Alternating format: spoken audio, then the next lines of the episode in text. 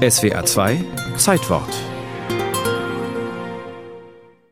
Unübersehbare Omnibuskolonnen rollen ins Stuttgarter Zentrum. Vor der Ruine des neuen Schlosses treffen sich zum ersten Mal nach dem Krieg 100.000 Vertriebene.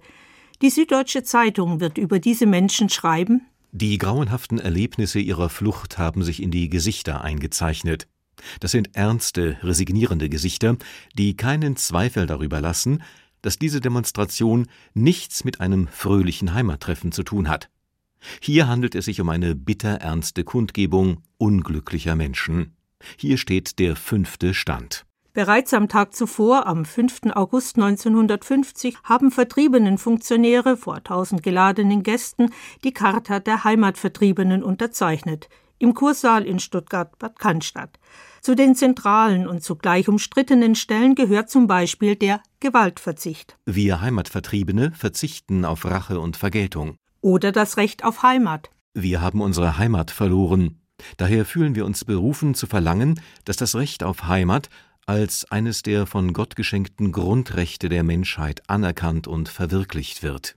Umstritten war auch die Opferrolle, in der sich die Vertriebenen sahen. Die Völker der Welt sollen ihre Mitverantwortung am Schicksal der Heimatvertriebenen als der vom Leid dieser Zeit am schwersten Betroffenen empfinden. Politiker werden noch Jahrzehnte später die Charta loben als beeindruckendes Zeugnis menschlicher Größe und Lernfähigkeit, als eines der Gründungsdokumente der Bundesrepublik. Für andere dagegen ist die Charta ein klassisches Zeugnis deutscher Verdrängungskünste, die Chronologie der Schreckenswerte ignoriert. Schließlich seien Hitler und seine Anhänger primär verantwortlich für Vertreibung und Heimatverlust.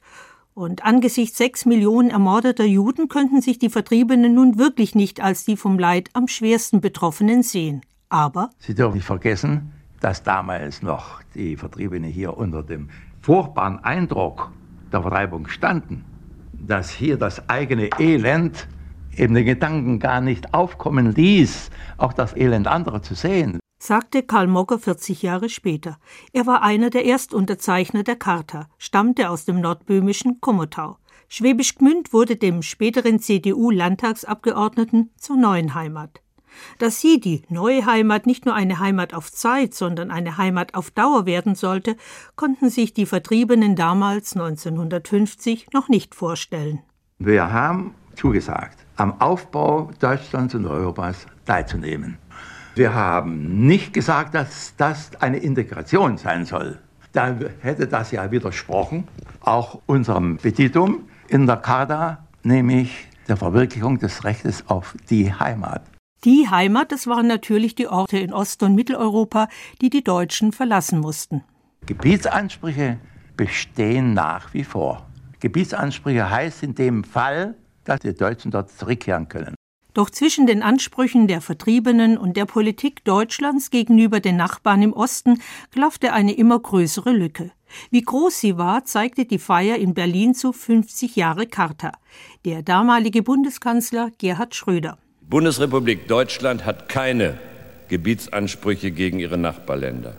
Die Bundesregierung wird die Beziehungen mit diesen Staaten nicht mit politischen und rechtlichen Fragen belasten, die aus der Vergangenheit herrühren. Heute muss man die Charta in ihrem historischen Kontext sehen. Sogar der Sprecher der sudetendeutschen Landsmannschaft, Bernd Posselt, sagte 2015 vor dem jährlichen Pfingsttreffen, Formulierungen wie die Wiedergewinnung der Heimat oder gleichwertige Entschädigung hätten nichts mehr mit der Realität des 21. Jahrhunderts zu tun.